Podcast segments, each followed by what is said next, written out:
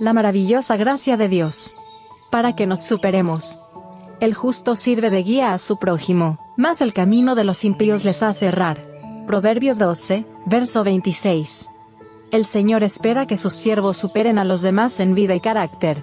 Ha puesto toda clase de facilidades a disposición de los que les sirven.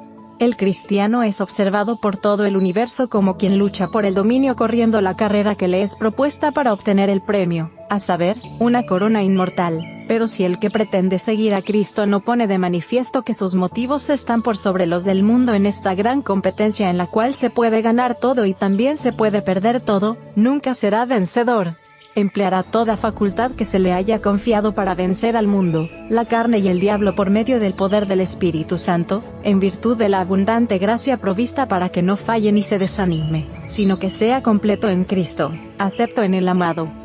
Los que quieran ser victoriosos deberán tomar en cuenta el costo de la salvación. Las fuertes pasiones humanas deben ser subyugadas, la voluntad independiente debe ser sometida al cautiverio de Cristo el cristiano debe comprender que no se pertenece a sí mismo.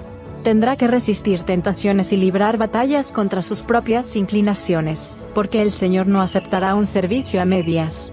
La hipocresía es abominación para él. El seguidor de Cristo debe andar por fe, como viendo al invisible. Cristo será su tesoro más querido, su todo.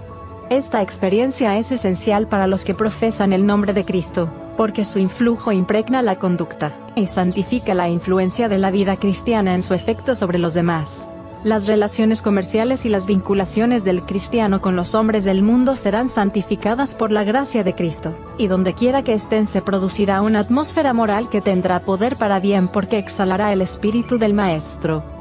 El que tiene la mente de Cristo sabe que para seguir una conducta segura debe mantenerse cerca de Jesús, siguiendo la luz de la vida. De Review and Herald. 16 de junio de 1896.